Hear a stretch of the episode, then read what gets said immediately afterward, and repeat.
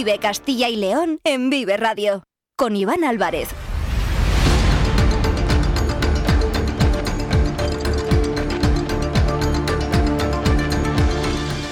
Muy buenas tardes. Bienvenidos, bienvenidas a Vive Castilla y León, este espacio que les acompaña de lunes a viernes desde las 2 y cuarto hasta las 3 en punto de la tarde. Por delante tenemos 45 minutos para acercarles aquellos asuntos que son de interés en nuestra comunidad. Nos pueden escuchar a través de la FM de toda la vida, en nuestra página web www.viveradio.es, en todas nuestras plataformas de streaming y de podcast y en las redes sociales de Vive Radio con el sonido perfecto de nuestro técnico Ángel de Jesús. Es martes 14 de noviembre. En el Consejo de Ministros celebrado esta mañana, el Gobierno ha aprobado la distribución de más de 63 millones de euros a Castilla y León del plan de recuperación para mejorar sus servicios sociales. La inversión irá dirigida a la incorporación de nuevas tecnologías al servicio de los cuidados, con el objetivo de fortalecer la autonomía personal mediante el uso de la teleasistencia avanzada, también en una comunidad rural como es Castilla y León. Durante el programa de hoy vamos a hablar con diferentes protagonistas. Hoy se celebra en todo el mundo el Día Internacional de la Diabetes y como es lógico lo vamos a abordar en este espacio. También nos pondremos en contacto con UNICEF, con su coordinadora autonómica en Castilla y León, porque 58 centros han recibido diplomas por su labor con los más pequeños. Y también les vamos a informar sobre la actualidad del sector eólico en Castilla y León, que tiene muy preocupado a más de 4.000 trabajadores. Con todo ello, vamos hasta las 3 en punto de la tarde. Están escuchando Vive Castilla y León. Comenzamos.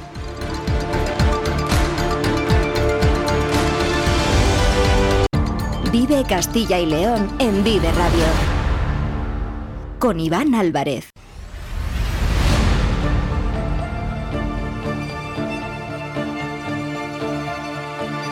Y una semana más seguimos hablando de números, porque si la semana pasada fue la presentación del informe del Consejo de Cuentas, que confirmaba la infrafinanciación de Castilla y León desde la entrada en vigor del nuevo sistema de financiación autonómico en 2009, hoy, Carlos Tabernero, ¿qué tal? Buenas tardes. Hola Iván, muy buenas. Vamos a hablar de presupuestos.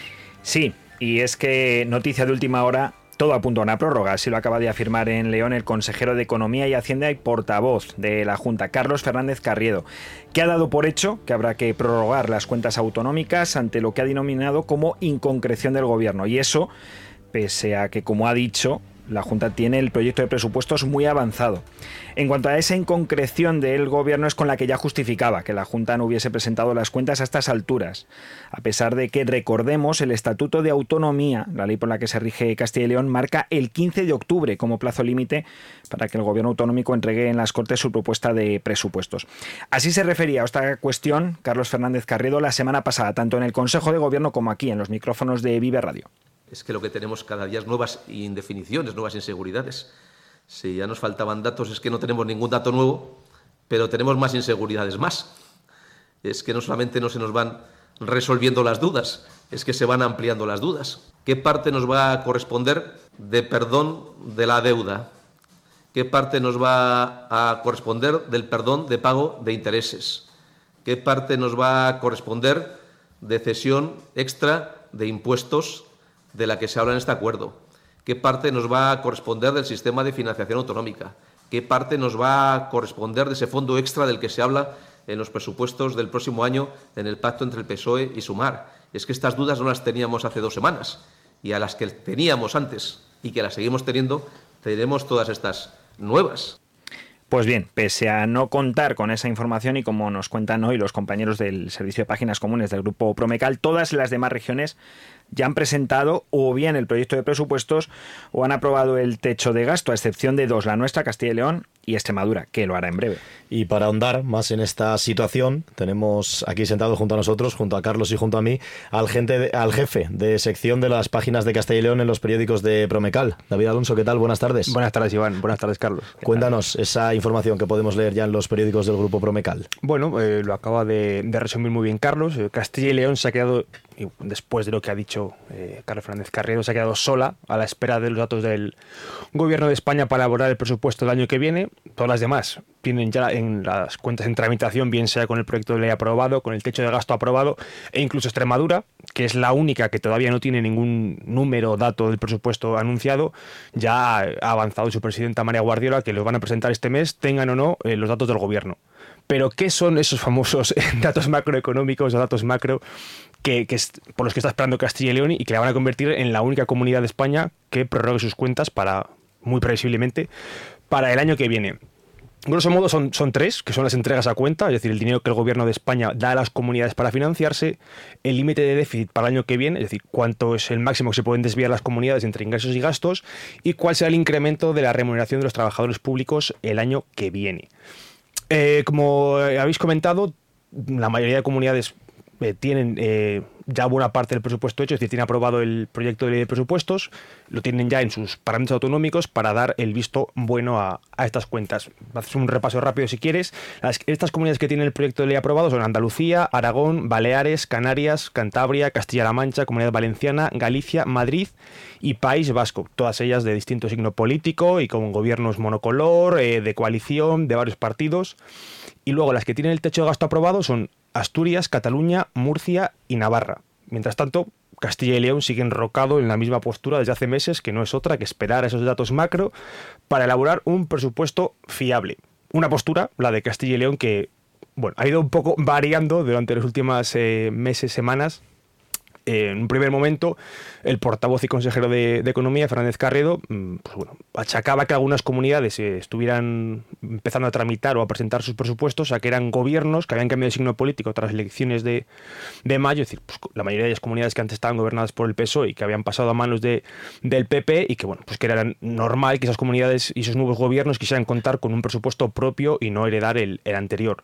Luego pasó a defender que Castilla y León tiene un buen presupuesto y ya dejaba entreabierta esa puerta a una prórroga presupuestaria para el año que viene, que más o menos ha venido a confirmar hoy, y que sería la cuarta en seis años, después de las que tuvimos en el 19, en el 20 y en el 22. Y ahora, como acabamos de escuchar y como dijo el pasado jueves en el Consejo de Gobierno y aquí en los micrófonos de Vive Castilla y León, eh, en vez de ir hacia adelante, aunque bueno, ha comentado que están los presupuestos muy avanzados, lo que Fernández Carredo asegura es que, pues, que lejos de clarificarse esta situación, cada día hay nuevas indefiniciones y dudas sobre la elaboración de las cuentas eh, por los pactos de, investidura de Pedro Sánchez. Pues esa es la noticia que acabamos de conocer hace apenas unos minutos en voz del consejero de Economía y Hacienda y portavoz de la Junta de Castilla y León, Carlos Fernández Carriedo, que ha anunciado en León que los presupuestos de la comunidad para 2024 están ya muy avanzados, aunque eso sí, habrá que ir a la prórroga presupuestaria para tener datos ajustados a la realidad. Si me dejas llevar un pequeño apunte, eh, para clarificar, eh, que haya prórroga presupuestaria no significa que no vaya a haber presupuestos el año que viene, simplemente que el 1 de enero que es cuando deberían entrar en vigor nuevos presupuestos, no va a haber unos presupuestos nuevos. Es decir, la Junta podría aprobar presupuestos el 10 de enero del 24 y aún así habría que prorrogar presupuestos para esos 10 días. Es decir, que, la gente no se piense que por el hecho de que haya, prórroga, que haya prórroga presupuestaria no va a haber presupuestos el año que viene. Simplemente significa que el 1 de enero no va a haber nuevos presupuestos. Pues importante la aclaración que acaba de hacer David Alonso, que como cada jueves después de cada Consejo de Gobierno te preguntaba por los presupuestos. Hoy ha sido el martes. Y siempre nos decías que no. Pues bueno, hemos tenido noticia en este martes 14 de noviembre. David, muchísimas gracias. A ti, Iván, un saludo, buenas tardes. Y nosotros seguimos en directo en Vive Castilla y León. Trigésimas segundas jornadas gastronómicas de caza en el restaurante La Matita. Hasta el 3 de diciembre, venga a degustar nuestras especialidades con la mejor carne de caza. En Collado Hermoso, restaurante La Matita. En Vive Radio escuchamos lo que pasa a nuestro alrededor y te lo contamos. Para informarte, para entretenerte, para emocionarte. Con las voces más locales y los protagonistas más cercanos. Su cultura, su música, su actualidad, su deporte, sus gentes. Vive lo tuyo. Vive tu radio. Vive Radio. Vive Castilla y León en Vive Radio. Con Iván Álvarez.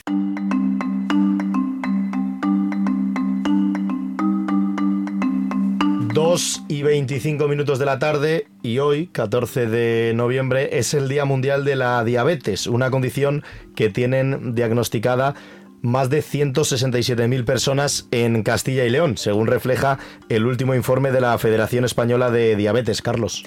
Sí, y que según el mismo informe podría afectar a casi 100.000 personas más en la comunidad. Y es que, según los cálculos de esta federación, la incidencia total en Castilla y León es de aproximadamente más de 250.000 afectados. Lo que habla, por un lado, de la infradiagnosis y también de la cada vez mayor extensión de esta condición, ya que con estos datos en la mano, uno de cada diez castellanos y leoneses tiene diabetes. Ojo, hay que diferenciar ¿eh? entre los tipos de diabetes, porque la más general es la del tipo 2, que afecta principalmente a personas mayores, aunque cada vez sufre más los adultos jóvenes y que es la que tiene en torno al 90% de las eh, personas con diabetes. Esta situación, la del tipo 2, tiene más que ver con alteraciones en el uso de la insulina, es decir, no, no es que el cuerpo no la genere, es que la genera pero no de la manera adecuada por lo que también hace más difícil su diagnóstico a no dejar tan claros los síntomas como la diabetes tipo 1. Además, su control suele ser bastante más sencillo, se suele llevar a cabo con pastillas. por el contrario, la diabetes mellitus tipo 1 es más agresiva, más agresiva, ya que se debe a una reacción autoinmunitaria, es decir, que el cuerpo se ataca a sí mismo por error. ¿Cómo? Pues impidiendo que el páncreas produzca insulina. La insulina, para que el oyente sepa la función que realiza, es la que controla y reduce la presencia de la glucosa, del azúcar, vamos, en la sangre. Claro, si no se controla, porque el cuerpo no la produce, pues se acumula demasiada glucosa y se produce la hiperglucemia y lo que se conoce como coma diabético. Por ello, las personas que tienen diabetes tipo 1 deben recibir insulina de manera artificial todos los días para poder sobrevivir bien a través de los denominados bolis de insulina, que son con los que se inyectan varias veces al día esta, este tipo de sustancia necesaria para contrapesar la glucosa que tienen en sangre y que tienen que medir con unos aparatos que se adhieren al brazo a través de la epidermis cada dos semanas. O bien con la llamada bomba de insulina, que lleva un catéter conectado al tejido de grasa y por ello lo más habitual es llevarlas pinchadas al abdomen. Pero bueno, tras esta explicación, Iván, quizá demasiado extensa, lo mejor es que nos hable sobre la situación de esta condición en la comunidad el presidente de la Federación de Asociaciones de Diabetes de Castilla y León, Emilio Fernández. Buenas tardes, Emilio. Buenas tardes. ¿Cuál es la situación actual de la diabetes en Castilla y León, más allá de los datos? Porque al haber tantos afectados, casi, casi 100.000 que no están diagnosticados, ¿a qué se puede deber? Pues se debe esencialmente a que eh, es una enfermedad, la diabetes es una enfermedad silenciosa, sobre todo la de tipo 2, porque la de tipo 1, como bien has dicho, si no, como el páncreas no produce insulina, si no la inyectas, pues te mueres. Pero la tipo 2 es muy silenciosa y tiene, eh, aparecen los síntomas a muy largo plazo. Lo que quiere, lo que quiere decir que tú puedes tener un exceso de azúcar en sangre, pero como la enfermedad no duele, eh, los, determinados órganos del cuerpo, que especialmente son los riñones, los nervios y los ojos, pues sí que se van afectados.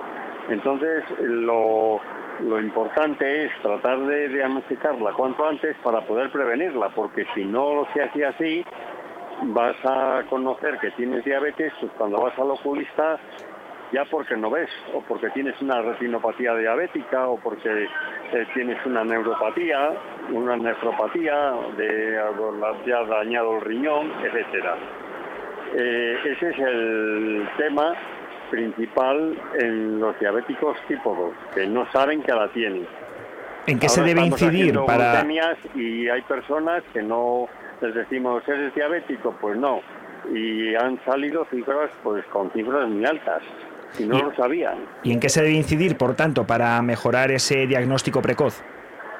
Pues lo que hay que incidir es en los derivados que estamos haciendo, que deberían de hacerse con mucha más frecuencia para que toda esa población que no lo sabe, pues podamos aflorarla. Y la única manera, pues es o bien eh, a través de la atención primaria o bien a través, como hacemos nosotros ahora en esta campaña del Día Mundial de la Diabetes o, eh, o a través de las farmacias, etcétera. Es la única manera y sobre todo los que tengan antecedentes familiares, que sean mayores ya de 55 años o más, y que estén con un aumento de peso, tengan el colesterol y, y la tensión arterial alta, que suelen estar asociados, esos son de un riesgo eh, importante. Esos son los que tienen que hacerse esos cribados y oír a su médico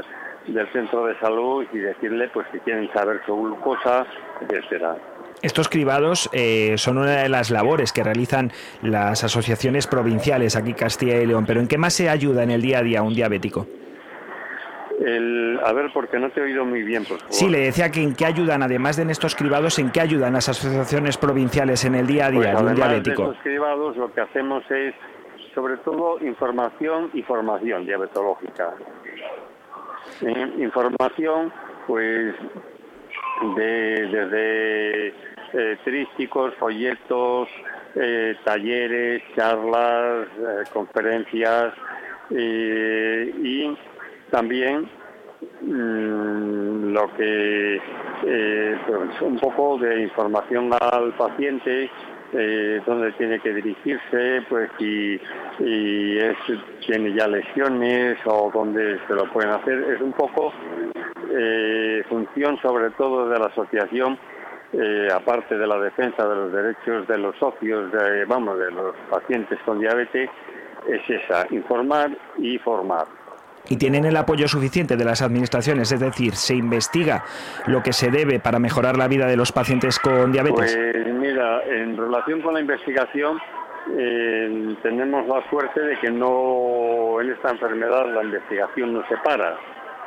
Y cada poco pues salen novedades, tanto nuevas tecnologías para el control como también en el tema de monitorización continua de glucosa, con sensores, bombas de insulina, páncreas artificial y hasta lo que más estamos ahora pues es las células beta del páncreas a través de que se transforman en células beta a través de células madres por, ingeniería genética. Eso eh, por una parte. Eh, y luego pues lo también lo que es muy necesario es la formación la formación eh, sobre todo en diabetes tipo 2 aproximadamente 4 de cada 7 diabéticos jamás han ido a ningún curso ni les han visto ni siquiera qué es la enfermedad y eso eh, esta es una enfermedad que tenemos que convivir con ella toda la vida y hay que ser, eh, eres tú el, propio médico, el control, el que tiene que llevar el control. El médico te puede informar, te puede ayudar, te puede apoyar, pero tú eres el que tienes que conocer la enfermedad a fondo y saber cómo la tienes que controlar. Y si tienes unos hábitos y unos horarios regulares, eh, con una alimentación saludable y ejercicio, pues puedes tener una buena calidad de vida igual que una persona sin diabetes. ¿Y en el resto de la sociedad hay concienciación? Es decir, ¿la gente es consciente de las dificultades en el día a día de un diabético? Pues eh, entiendo que no, que no es consciente. Eh, la diabetes eh, hay que el control es muy complejo en el sentido de que hay que tomar decisiones a todas las horas porque para que te des cuenta, para solamente para el tema de poner la insulina, eh, si se lleva de una manera estricta, había que tener en cuenta al menos 7 8 factores. ¿Qué, ¿Qué glucemia tienes en ese momento? ¿Cuántas raciones de hidratos de carbono vas a tomar? Eh, si vas a hacer ejercicio, si, de, si te queda insulina del último inyección que te has puesto, etcétera, etcétera. Entonces hay que pasar bastante tiempo, yo diría que más de un año, para pasar por todas las situaciones que el día a día, que en el día a día se ven afectadas por la diabetes. Me estoy refiriendo que si vas a una boda, que si vas de vacaciones, que, que comes fuera de casa, que si tienes una enfermedad. O sea, es, pero eh, por eso la formación es tan necesaria tienes que saber tanto como o más que un médico de familia. Pues muchas gracias por habernos situado la situación de, los diabéticos aquí en Castilla y León al presidente de la Federación de Asociaciones de Diabetes de la Comunidad, Emilio Fernández. Gracias y un saludo. Pues igualmente, muchas gracias. Contamos con vosotros y a ver si vais por la sede y nos conocéis. Eso está hecho. pues nada, a, vuestra disposición, allí tenéis vuestra casa. Un fuerte abrazo. Son las 2 y 35 minutos, seguimos hasta las 3 en Vive Radio. El sector primario en Castilla y León es el protagonista cada mañana en Vive Radio. Desde las 7 y 10 de la mañana, de lunes a viernes. Jaime Sánchez Cuellar te ofrece toda la actualidad informativa relacionada con la agricultura y la ganadería. Y la ganadería. Para estar al día. Para estar al día. Vive el campo. De lunes a viernes cada mañana. Vive el campo. Aquí en Vive Radio. Vive Castilla y León en Vive Radio. Con Iván Álvarez.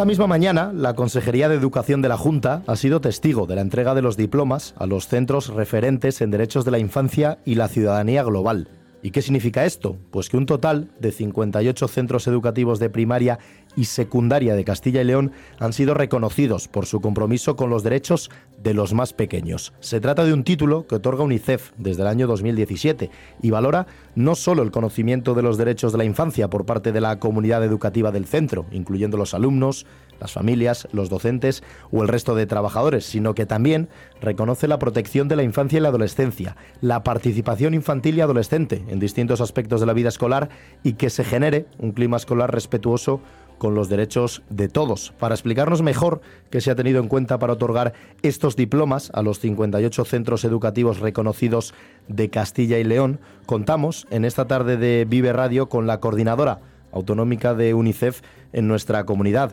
Rocío Gutiérrez, ¿qué tal? Buenas tardes. Hola, muy buenas tardes. Bueno, cuéntele a los oyentes qué se valora para que un colegio o un instituto reciba el título como centro referente en derechos de la infancia y la ciudadanía global. Bueno, el reconocimiento de centros referentes en derechos de infancia lo que busca es que los centros eh, educativos incorporen los derechos de la infancia a todo el día a día del centro. Y eso se traduce en varias cosas. Pues, por ejemplo, eh, cosas que solicitamos a los coles es que hayan recibido formación en derechos de, infancia, que impulsen mecanismos de participación infantil dentro del, centro educativo, eh, que se fomente la creación de espacios protectores, de espacios donde se impulse el bienestar, la salud mental de los niños y las niñas, espacios que mejoren el clima escolar a través de la, de la convivencia y que se haga todo esto eh, buscando pues, la, cohesión de la comunidad educativa, involucrando a padres y a madres, involucrando al, al, alumnado. En definitiva, se trata de que todos seamos conscientes en el centro educativo, padres, familias, profesores, eh, niños y niñas, de que los niños tienen derechos y que se vivan no solo como un contenido educativo dentro del aula, sino que se vivan también en el patio, en la convivencia, eh, fuera del aula, en las actividades extraescolares, de tal manera que los niños pues, en, sus coles estén protegidos, puedan expresarse, puedan participar, eh, en fin, pues eh, estén en un ámbito de, en un ambiente de derechos. Mm, estamos hablando de derechos, estamos hablando de niños y niñas. ¿Qué derechos, en este caso, Rocío, están actualmente más en peligro, más en riesgo para la infancia de los niños en Castilla y León? Bueno, a ver, eh, algunas de las preocupaciones que nosotros tenemos en Castilla y León pues serían la, pobreza infantil, por ejemplo, que afecta más o menos a uno de cada tres niños y niñas en la comunidad autónoma y estamos hablando también de algunos datos de protección que nos preocupan, ¿no? Las cifras de acoso escolar y ciberacoso son, eh, son preocupantes, también afectan eh, en el caso del acoso escolar a uno de cada tres niños y en el caso del ciberacoso a uno de cada cuatro, con lo cual ya estamos hablando de, cifras, pues bueno, que nos, que nos preocupan y sobre las que hay que estar eh, atentos y proteger, a, y proteger a los niños. Mm, es importante el reconocimiento y por ello estamos hablando con Rocío Gutiérrez, pero además del reconocimiento, Rocío, ¿Se colabora, en este caso por parte de la, una institución como es la Junta, con estos centros durante el resto del año para que mantengan y mejoren esos estándares de protección de la infancia? Bueno, nosotros trabajamos eh, con la Consejería de Educación a través de un convenio de colaboración que firmamos por primera vez en 2015 y a través de este convenio entre ambas eh, instituciones, junto con la Consejería, impulsamos este trabajo con los centros educativos. Eh, luego, por otro lado, UNICEF pone a disposición un asesor, un asesor que va haciendo también el acompañamiento a la Consejería y a los, y a los centros educativos en, en todo lo relativo al, programa pues para, para, conseguir que mantengan y que consoliden pues los avances que van haciendo en relación a, los derechos del niño dentro de los centros eh, educativos. Mm. En este caso son 58 los centros educativos reconocidos, pero obviamente todavía quedan muchos por, por reconocer. ¿Hace falta más cultura? ¿Cree que hace falta más cultura de protección de los derechos de la infancia en los colegios y en los institutos?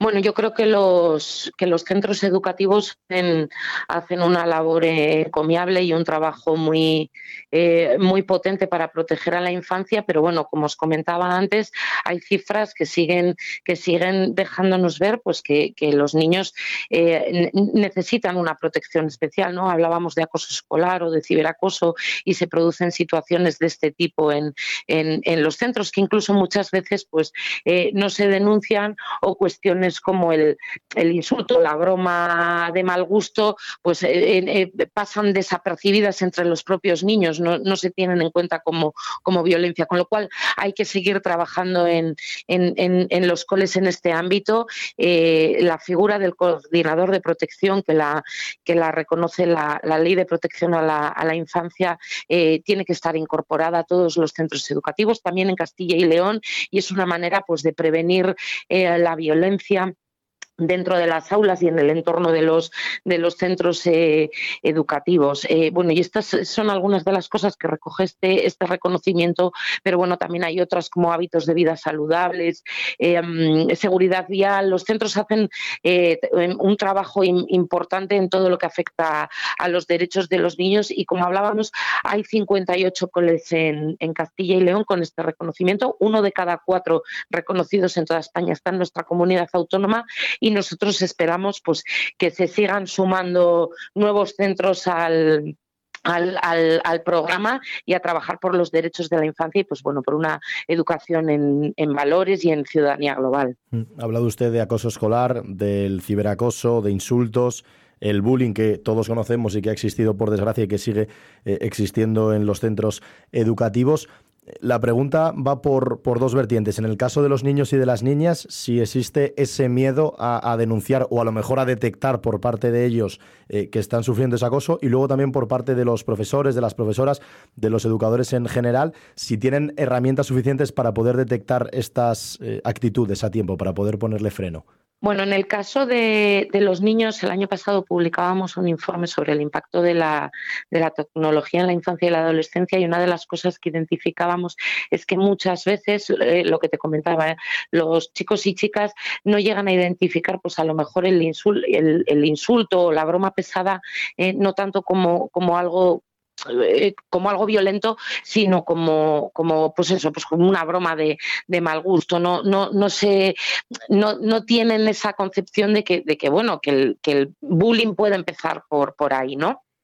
En el caso del profesorado, eh, nosotros, pues bueno, seguimos insistiendo en que hay que implementar la figura del coordinador de, protección, que esto va, pues va a permitir que los eh, centros educativos, pues eh, tengan los profesores que se dediquen a esta tarea tengan más horas disponibles para ello, se trabaje de una manera más coordinada y se trabaje también en temas de prevención de, violencia, no solamente en, atajarla una vez que ya se, se ha producido entonces, bueno, sí que se requieren todavía de mecanismos para coordinar mejor esta figura y, de, dotar de herramientas y de formación al profesorado para que pueda eh, ejercer esta función pues, con todo lo que necesita. Mm. Y todo esto en el marco de los 58 centros educativos de primaria y secundaria de Castilla y León, que han sido reconocidos por su compromiso con los derechos de los más pequeños y también recordarle a todos los oyentes que el próximo 20 de noviembre se celebra el Día Mundial de la Infancia, un día dedicado a los niños y las niñas de todo el eh, planeta. Rocío Gutiérrez, coordinadora autonómica de UNICEF en Castilla y León, le agradecemos que nos haya atendido en los micrófonos de Vive Radio y también le damos la enhorabuena por todo el trabajo que, que están realizando, que es muy importante. Muchas gracias a vosotros por este espacio. Vive Castilla y León en Vive Radio. Con Iván Álvarez. Ahora vamos a intentar explicarles lo que está ocurriendo en el sector eólico en nuestra comunidad. Una realidad que mantiene en vilo a varios centenares de trabajadores de Castilla y León, porque aquí, en nuestra tierra, están ubicados 31 de los 250 centros industriales eólicos operantes en España. El sector eólico genera 4.000 empleos aproximadamente en la región. Son muchas las familias que se sustentan gracias al trabajo que se desarrolla en estos centros. Pero los casos recientes mantienen en vilo a un sector, el sector eólico de Castilla y León. El pasado 29 de septiembre, la empresa LM Windpower anunció la aplicación de un ERTE a los 650 trabajadores que conforman la plantilla de su fábrica de palas eólicas en Ponferrada. Ocurrió también en 2018, en León, cuando la danesa Vestas anunció que cerraba su fábrica de aerogeneradores para llevarse la producción a China. Y ahora es Siemens Gamesa la que mantiene en vilo a su plantilla hasta que el próximo día 21 de noviembre, el martes de la próxima semana, informe del futuro de sus plantas. Hablamos de 5.500 trabajadores en España, de los cuales 700 están en las plantas de Burgos, Soria y Valladolid. Para analizar la situación del sector eólico en nuestra comunidad, saludamos al secretario general de la Asociación de Promotores de Energía Eólica de Castilla y León, de APECIL, señor Eugenio García Tejerina. Buenas tardes. Hola, buenas tardes. ¿Qué tal? ¿Cómo definiría usted, como secretario general de APECIL, la situación actual del sector eólico en nuestra comunidad? Bueno, el sector eólico del caso de concreto de Castilla y León, y yo creo que a nivel nacional puede decirse algo parecido, bueno, está en una fase de desarrollo derivado de una serie de previsiones, tanto en lo que se refiere a nivel europeo y a nivel estatal, que van a hacer que en las próximas fechas, en los próximos años, eh, y para cumplir con esos objetivos de desarrollo renovable que tenemos como país y como Unión Europea, eh, bueno, pues eh, tengamos que seguir incrementando el desarrollo renovable. Vamos a vivir unos años en los que eh, se va a consolidar la aportación al sistema de generación eléctrico nacional, las energías renovables como principal factor de generación de energía eléctrica, por una parte, y luego, por otra parte, bueno, pues vamos a vivir procesos que van a eh, necesitar o que van a ir ligados a esos cambios, pues que tendrán que ver pues con mecanismos de almacenamiento, bueno, pues para gestionar toda la energía que van a producir las energías renovables en los próximos años a mayores de las que ya generan habitualmente, eh, que van a tener que ver, bueno, pues con procesos de sustitución de parques antiguos, hibridación entre las distintas tecnologías. En definitiva, estamos, bueno, en una situación de madurez del sector, porque ya hemos alcanzado, bueno, pues ya son 25 años en el caso de Castilla y León de actividad del sector, pero estamos eh, en camino para llegar a los objetivos que nos hemos propuesto, que previsiblemente implicarán duplicar la potencia instalada en, España, pasar de los 30 gigas a los 60 gigas eh, aproximadamente de aquí al año 2030 y en el caso concreto de Castilla y León, pues pasar de los 6.600 megavatios que tenemos actualmente en operación a andar pues en torno entre los 10 y 12, 10 y 12 mil megavatios. Hmm. Son muchas familias las que viven o generan empleo a través de este sector, del sector eólico. Hablamos de unos 4.000 puestos de trabajo aproximadamente en toda eh, Castilla y León. Ahora, señor García Tejerina, el foco está fijado en Siemens Gamesa, que tiene plantas en Burgos, en Soria y también en la provincia de, de Valladolid. En teoría, el próximo día 21 de noviembre se va a conocer qué va a ocurrir con los 700 trabajadores de esta fábrica, pero no sé si, si ustedes ya saben algo, si hay esperanza o la situación, quizá el futuro no es muy esperanzador para todos estos trabajadores. Nosotros como promotores no tenemos información. Eh, sí, la parte de promoción de la, porque las fábricas lo que hacen es fabricar para la promoción. Históricamente en Castilla y León se procuró que la promoción, la instalación, el desarrollo de parques eólicos eh, fuese asociado a un desarrollo industrial, de tal manera que buena parte de los componentes de los parques que se instalaban en Castilla y León estuviesen fabricados aquí. Aquí ha habido, ya hay fábricas de alas, de bujes, de torres, eh, y bueno, y esa es una política que siguió la Junta de Castilla y León desde el inicio de la energía eólica. A lo largo de todos estos años, bueno, pues estos centros industriales, estos centros de fabricación, han ido teniendo suerte diversa, pues dependiendo de una serie de circunstancias. Unas han tenido que ver con, bueno, pues con momentos en los que la propia promoción de parques se paraba, ¿eh? Eh, y entonces, bueno, pues si no había carga de trabajo, pues las fábricas o buscaban salidas en el exterior o, tenían que ajustarse y venían, bueno, pues situaciones traumáticas de ERES y demás.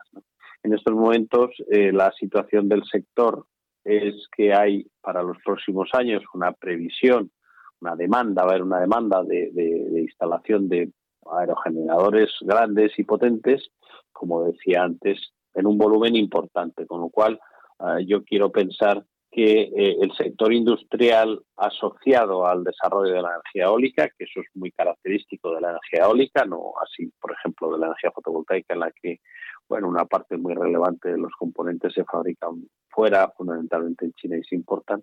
En cambio, la energía eólica sí tiene como nota característica que es de fabricación española, en buena medida europea, con productos, patentes, fabricantes eh, europeos.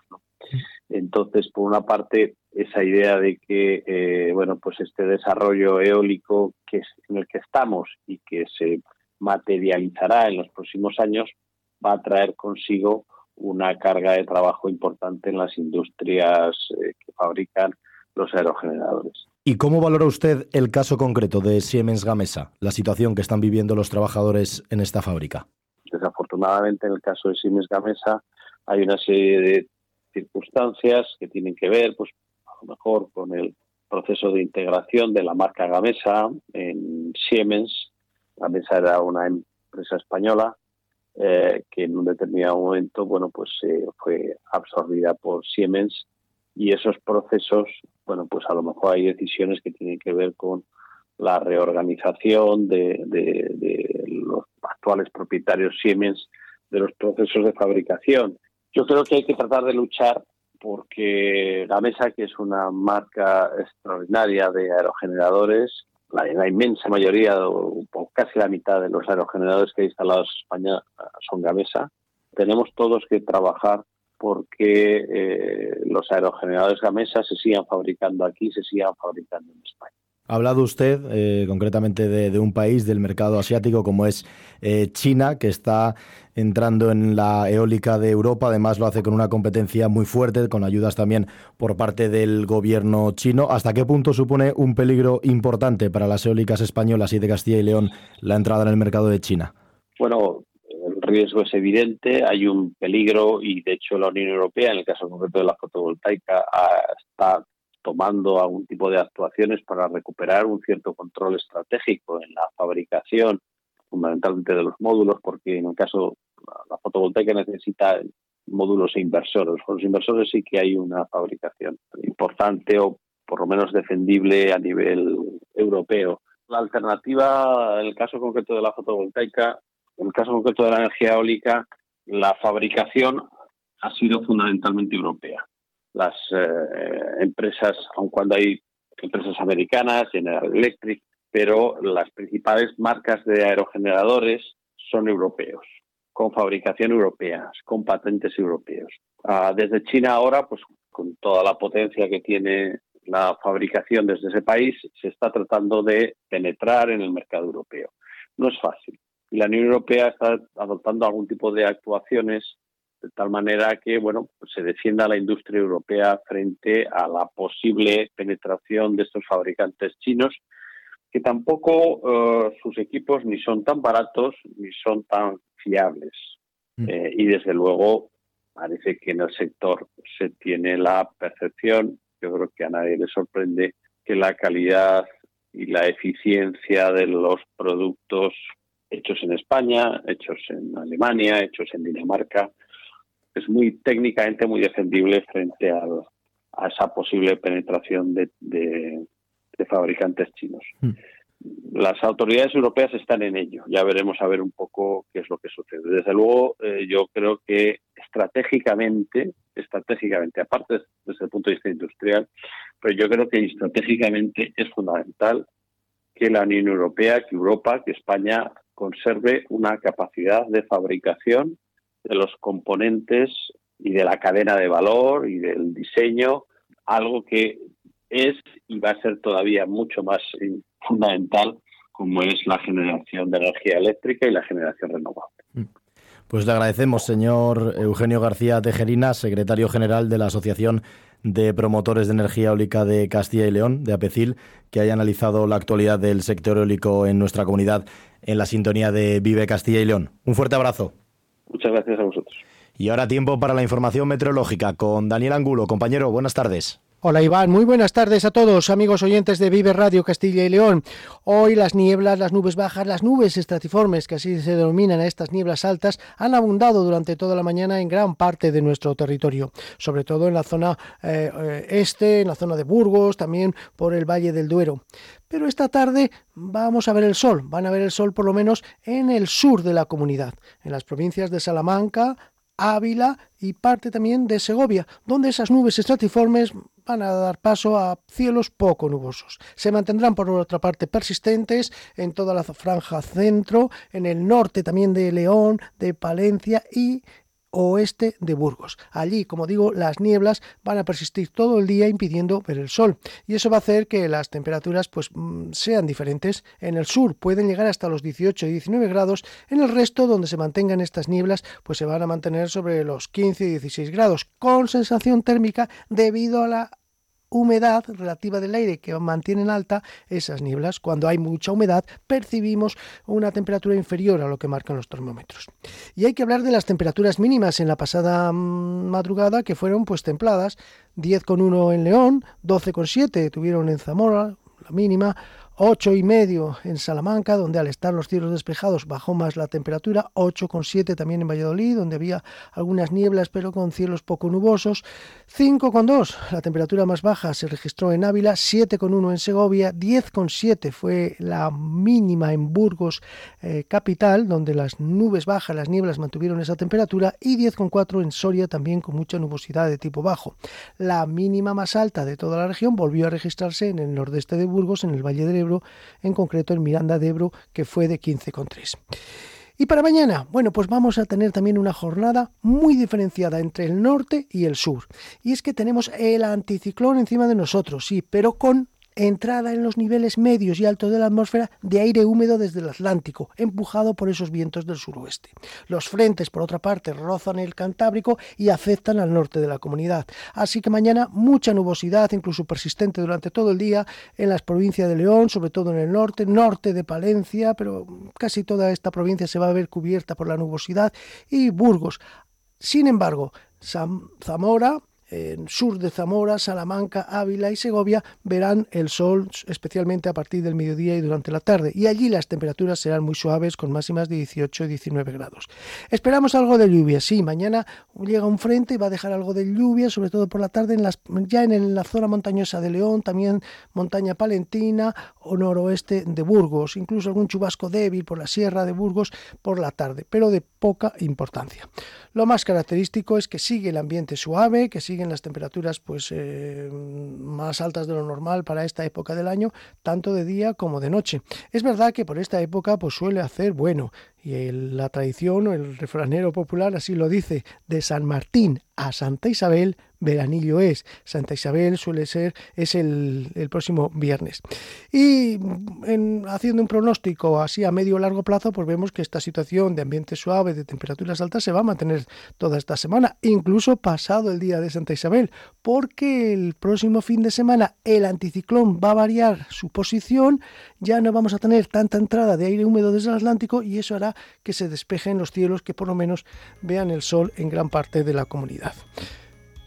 Tiempo, por lo menos eh, de momento, como digo, con mucha humedad, con muchas nieblas, muy característico por otra parte de noviembre y con esperanzas de que el próximo fin de semana, pues sí, veamos el sol y tengamos un tiempo pues ya más agradable y que por lo menos la sensación térmica que percibamos se ajusta a lo que marquen los termómetros. El jueves es cuando esperamos algo de lluvia que afectará especialmente al norte de la comunidad, provincias de León, Palencia, Burgos y norte de Soria. En el resto los cielos van a estar más despejados y allí va a haber menos probabilidad de lluvia. Pero bueno, todo esto lo seguiremos contando en próximos días. Nada más, que pasen una buena jornada a todos. Gracias Daniel, compañero, hasta mañana. Y nosotros también les citamos dos y cuarto en Vive Castilla y León. Hasta mañana, sean felices, adiós.